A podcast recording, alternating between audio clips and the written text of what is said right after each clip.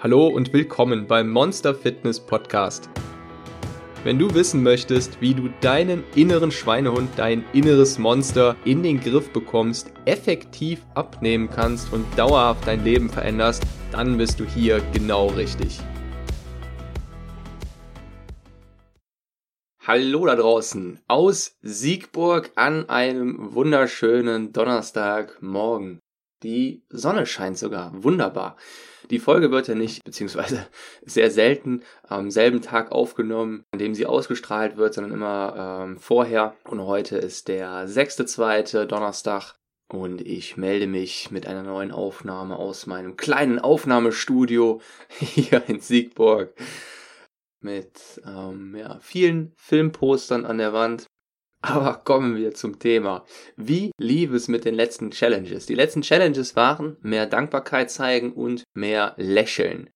Ich hoffe sehr, du hast beides mitgemacht, denn jede dieser beiden Challenges ist nicht einfach nur ähm, ja, sehr gut dazu geeignet, um mehr Energie zu bekommen, sondern noch viel mehr, so sind beide Challenges, Challenges dazu geeignet, und das geht ja auch Hand in Hand, sich einfach besser zu fühlen, sich glücklicher zu fühlen.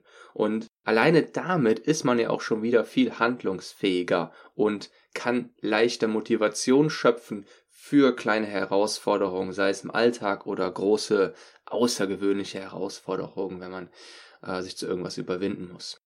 Es macht einfach sehr viel Sinn, sich ja, mit, mit seinen Glückshormonen zu arbeiten und ja, so ein bisschen was dafür zu tun, denn sie belohnen einen ja auch sehr für dieses Verhalten, das man äh, da an den Tag legt, wenn man Dankbarkeit zeigt, wenn man lächelt.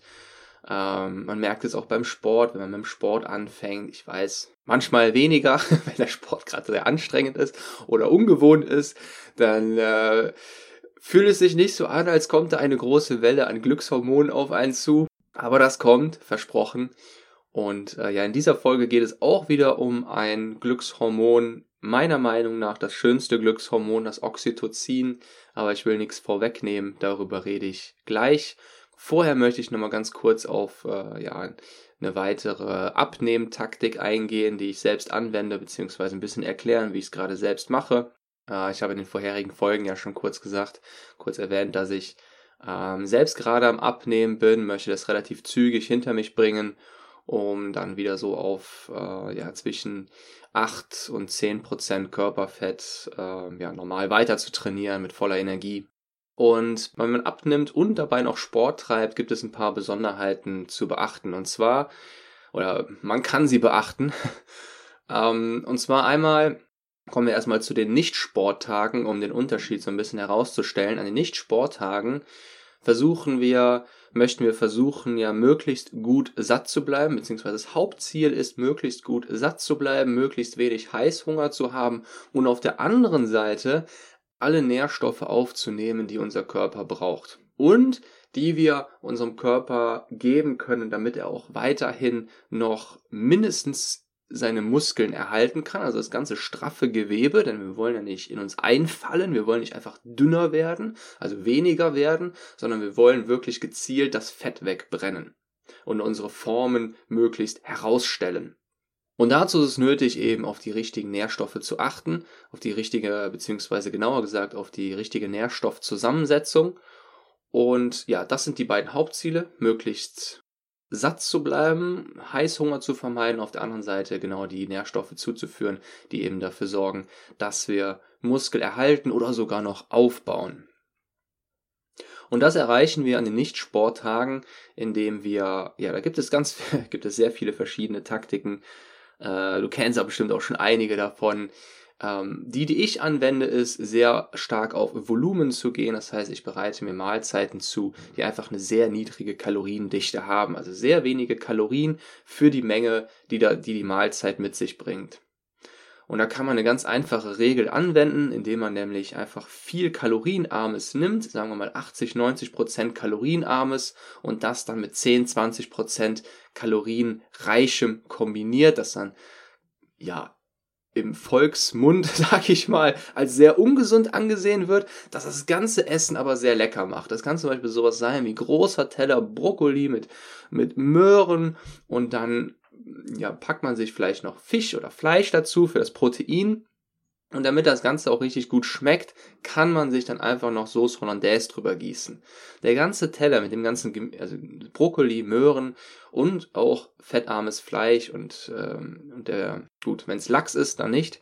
Aber wenn es fettarmer Fisch ist, dann auch da hat das Ganze eine sehr, sehr niedrige Kaloriendichte. Man nimmt sehr wenig Kalorien auf. Und wenn man dann, sagen wir mal, 100 Milliliter Sauce Hollandaise da drüber kippt, dann vermiest man sich damit nichts. Dann hat man quasi, wenn das äh, Sauce Hollandaise Light ist, die schmeckt auch immer noch sehr gut, dann hat man immer noch sehr, sehr wenig Kalorien vor sich, aber es ist wesentlich äh, genießbarer geworden, wenn man vorher nicht an Gemüse gewöhnt war oder wenn man da gerade dabei ist, seine Ernährung umzustellen. Oder wenn man sich ähm, man kann viel Wasser mit Magerquark kombinieren und dann schüttet man sich einfach noch Vanillepulver hinzu. Vanillepulver von kaltem Vanillepudding. Und das Ganze ergibt einen richtig leckeren Pudding. Obwohl es Wasser und Quark ist, das glaubt man gar nicht. Dieser Geschmack vom, von dem kalten Vanillepuddingpulver fügt sich da sehr gut hinzu. Und so hat man auch wieder eine riesen Schüssel mit viel Eiweiß und äh, eine große Menge und äh, wird sehr, sehr gut satt dadurch, weil man ja eigentlich permanent seinen Magen dadurch gesättigt halten kann. Und dann, ja, wie schon vorher erklärt, immer viel trinken zwischendurch. Ich habe da so eine kleine Liste, wo ich mir immer so meine Gläser durchstreiche, so eine lustige Grafik angelegt. Ähm, muss ich auch immer ein bisschen lächeln, wenn ich da drauf gucke, sieht ein bisschen verrückt aus. Und äh, so kann man das ganz gut nachhalten und sich das Ganze äh, stark vereinfachen. Und mal abgesehen vom Volumen achte ich bei der Nährstoffzusammensetzung darauf, äh, viel Eiweiß aufzunehmen und wenn Kohlenhydrate, dann mit vielen Ballaststoffen. Ähm, insgesamt kann man sich aber so vorstellen, dass, ähm, ja, dass ich bei den Kohlenhydraten im Vergleich zur normalen Ernährung einen Großteil cutte, dafür Eiweiß hinzufüge und auch bei den Fetten etwas cutte und da auch wieder Eiweiß hinzufüge, um einfach viel Sättigung zu haben und ähm, trotz des Kaloriendefizits, des starken Kaloriendefizits, immer noch genug Eiweiß zuzuführen, damit der Körper ähm, anabole Stoffwechsel äh, ausführen kann, alle anabole Stoffwechselprozesse und die Muskeln mindestens erhalten bleiben können, wenn nicht sogar aufgebaut. Die Ballaststoffe sorgen dann wieder dafür, dass mehr Sättigung ähm, hinzukommt, würde man schnelle Kohlenhydrate aufnehmen, macht man sich das Leben einfach sehr schwer während der Diät. Und ich würde generell eher, ja, eher auf Kohlenhydrate äh, verzichten, beziehungsweise sie runterfahren. No Carb ist für mich keine Option, vor allem nicht, wenn man Sport treiben möchte, aber Low Carb, also oder Lower Carb, einfach ein paar Kohlenhydrate, ähm, einen Teil der Kohlenhydrate cutten damit macht man sich das, äh, das Ganze schon wesentlich einfacher, da man dann ja, Frieden schließt mit seinem Blutzuckerspiegel und nicht mehr so viel äh, Insulin ausgeschüttet wird, der den Appetit wieder hochkochen lässt. Wenn wir jetzt zu den Sporttagen kommen, da sieht die Geschichte etwas anders aus. Während wir bei den Nicht-Sporttagen also auf viel Volumen gehen und da auch darauf achten, möglichst viel Eiweiß und auch schon mehr, mehr Ballaststoffe einzubauen, die Kohlenhydrate was runterzufahren, sieht es an den Sporttagen etwas anders aus. Vor allem, wenn du dich nicht ganz am Anfang der Diät befindest, sondern eher so mittendrin und deine kurzzeitigen Energiespeicher, die Glykogenspeicher schon entleert sind, dann hast du nur sehr, sehr wenig kurzfristige Energie zur Verfügung. Das heißt, wenn du ähm, ein starkes Kaloriendefizit fährst, deine Energiespeicher sind leer, deine kurzfristigen Energiespeicher kannst du dir als Puffer vorstellen zwischen dem Fett und dem, was du eben gerade so isst. Das geht dann nicht direkt ins Fett, sondern da gibt es diese, diese kleinen Energiespeicher dazwischen, die uns zum Beispiel, wenn wir jetzt loslaufen, wenn wir einen Sprint hinlegen oder auch einfach, wenn wir ins Fitnessstudio gehen, dann wird da nicht direkt Energie aus dem Fett verbrannt, sondern da geht es erstmal immer an die Glykogenspeicher. Wenn die aber leer sind, dann fühlt es sich manchmal so ein bisschen an, als würden wir auf dem Zahnfleisch laufen oder als hätten wir einfach gar keine Energie. Und da wird es richtig schwer. Also das, das, merkt man dann. Und da gibt es einen Trick, da kann man dann ähm, einfach direkt unmittelbar in der Nähe des Trainings, das heißt sehr nahe davor, genau das Gegenteil von dem machen, was man sonst an Nicht-Sporttagen macht, nämlich man nimmt sehr viele Kohlenhydrate zu sich, also von der Nährstoffzusammensetzung verzichtet man dann auf viel Eiweiß, also man, man nimmt nur wenig Eiweiß auf in der Mahlzeit, die dann direkt vom Training kommt, wenig Eiweiß, wenig Ballaststoffe, denn das zieht dann wieder sehr viel Energie zur Verdauung ab. Und wir sind dann auch beim Training mit der Verdauung beschäftigt und also unser, unser, unser Körper. Und wir haben kaum Energie, direkte Energie, die ähm, uns dann zur Verfügung steht. Und deswegen wollen wir direkt vorm Training viele schnelle Kohlenhydrate. Und viele ist relativ, so viele auch nicht während der Diät, aber wenn wir jetzt ne, von der Nährstoffzusammensetzung, von der Nährstoffzusammensetzung ausgeht, dann kann man zum Beispiel direkt vorm Training ein oder zwei Bananen essen oder sich äh, ein Porridge machen mit Haferflocken, die man einweicht, dann eine Banane rein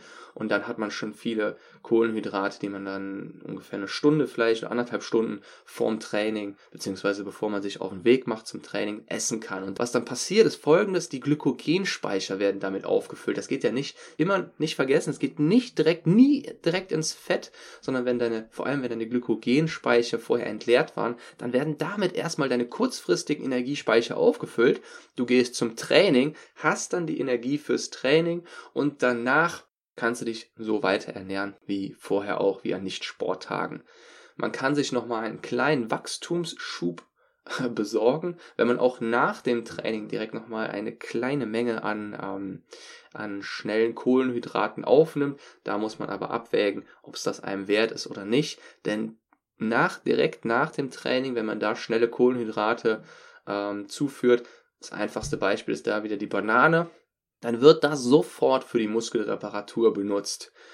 Es gibt da keine Studien zu, wie viel Prozent das jetzt, äh, ja, um wie viel Prozent das das Muskelwachstum anhebt. Ich würde einfach mal schätzen, dass es irgendwo zwischen 0 und 5 oder 6 Prozent, wenn man immer nach dem Training noch äh, ein bisschen schnelle Kohlenhydrate aufnimmt, eine Banane oder so. Aber dafür isst man eben auch die Banane mit den Kohlenhydraten, die wieder etwas mehr Appetit auslöst. So, ich hoffe, ich konnte dir damit ein bisschen weiterhelfen. So mache ich es, um ähm, ein starkes Kaloriendefizit zu fahren, aber gleichzeitig an den Trainingstagen, vor allem beim, beim Kraftsport, ähm, noch viel Energie zur Verfügung zu haben, relativ viel Energie zur Verfügung zu haben. Kommen wir nun zum eigentlichen Thema dieser Folge, dem Glückshormon Oxytocin. Viel Spaß! Stell dir mal vor, du befindest dich in einem Zimmer mit einer sehr geliebten Person. Mit einer sehr guten Freundin, mit einem sehr guten Freund und ihr sitzt zusammen, sagen wir mal, im Wohnzimmer und redet kein einziges Wort miteinander.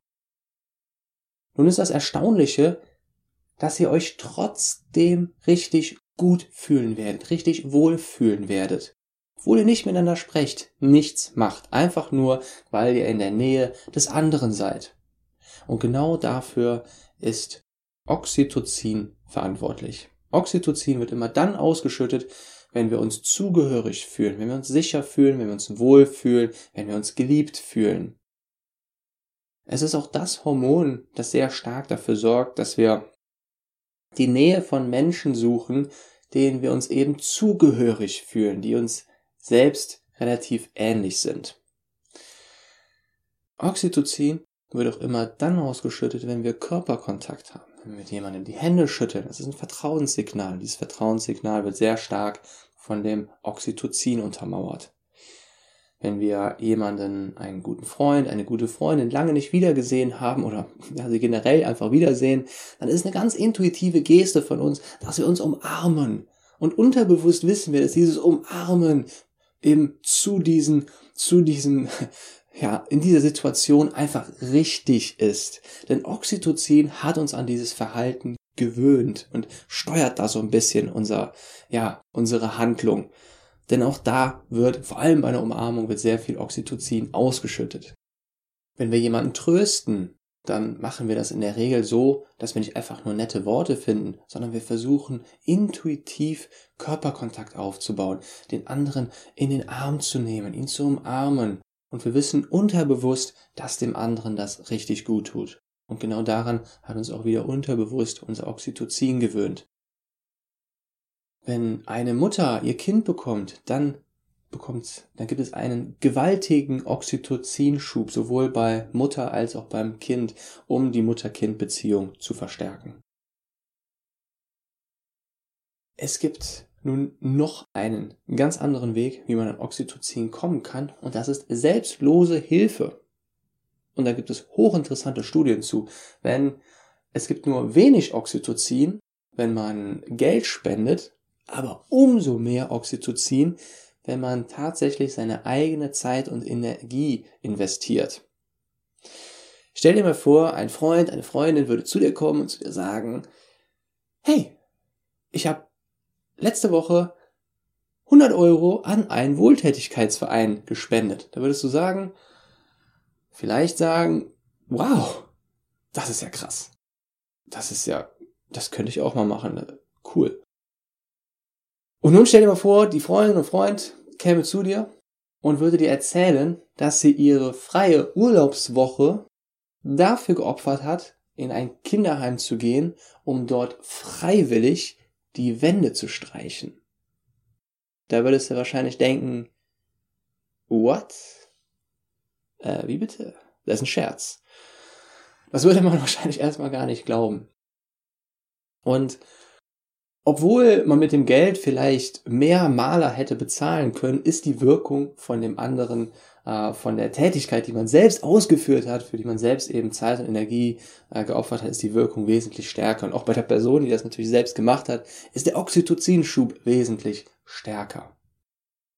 Wenn man von jemandem ein Kompliment erhält, beispielsweise wenn der Chef dir sagt, oder eine Chefin, ähm, dass du etwas besonders gut gemacht hast, dann ist auf beiden Seiten, sowohl beim Empfänger als auch bei dem, der die, der ähm, das Kompliment macht, der Oxy, die Oxytocin-Ausschüttung wesentlich höher, wenn man es ähm, persönlich erfährt. Also nicht einfach nur per Textnachricht, per WhatsApp, E-Mail oder am besten auch über eine, über eine dritte Person, sondern sondern wenn man es persönlich von dieser Person erfährt. Stell dir vor, deine Chefin würde zu dir kommen, wird sich neben dich setzen und dir in die Augen gucken und dann zu dir sagen, Klasse Leistung, richtig gut gemacht.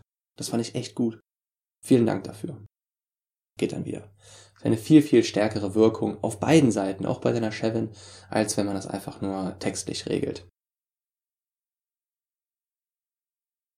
Nun ist es leider so, dass wir uns heutzutage allein schon der Technologie wegen immer weiter von engen Beziehungen entfernen oder immer ähm, es uns immer weniger sinnvoll erscheint, in Beziehungen zu investieren, egal ob es eine Freundschaft oder Partnerschaft ist. Denn es wird uns auch immer einfacher gemacht, eben neue Freunde, neue Beziehungen, neue Partner zu finden. Früher musste man monatelang, jahrelang hofieren, immer wieder Gesten, Gesten der Anerkennung und äh, Geschenke erbringen, um eine, um die Hand des anderen zu erwerben. Und heutzutage swipet man einmal nach rechts und zack, da ist der neue potenzielle Partner. Sprich, davon wenden wir uns mit der Zeit immer mehr ab, begleitet durch die eigentlich tolle Digitalisierung, die auch sehr viele Vorteile bringt. Nur in der Beziehung, in dieser Hinsicht, ähm, in puncto enge Beziehungen, enge Freundschaften, ähm, ist sie nicht allzu förderlich wenn wir, wenn wir denken, wenn wir Opfer erbringen müssen für eine Freundschaft, für eine Partnerschaft, dann hätte es vorher vielleicht mehr Sinn gemacht, aber wenn man eben dann nur noch nach links oder rechts swipen muss und es so nahe liegt, dass man so wenig Energie auf, auf der anderen Seite viel weniger Energie investieren muss, um einfach jemand Neues wiederzufinden, dann ist man leider immer mehr motiviert, ähm, ja, sich, sich von dem Alten zu entfernen. Und genau da möchte ich dir raten, das nicht zu tun, beziehungsweise mutig zu sein, Opfer zu erbringen, in Beziehungen zu investieren, an Beziehungen zu glauben, egal ob es eine Freundschaft oder eine Beziehung ist.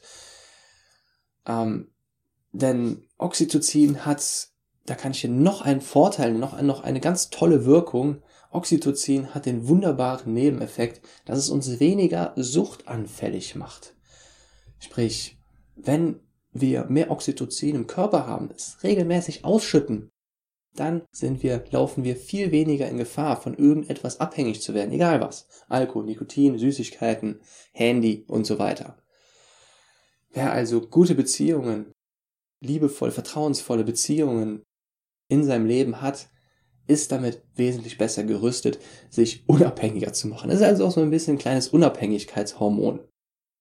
Und ja, ich kann dir nur sehr ans Herz legen, dieses wunderbare Glückshormon wieder ins stark ins Leben einzubeziehen und etwas für dieses Glückshormon zu tun.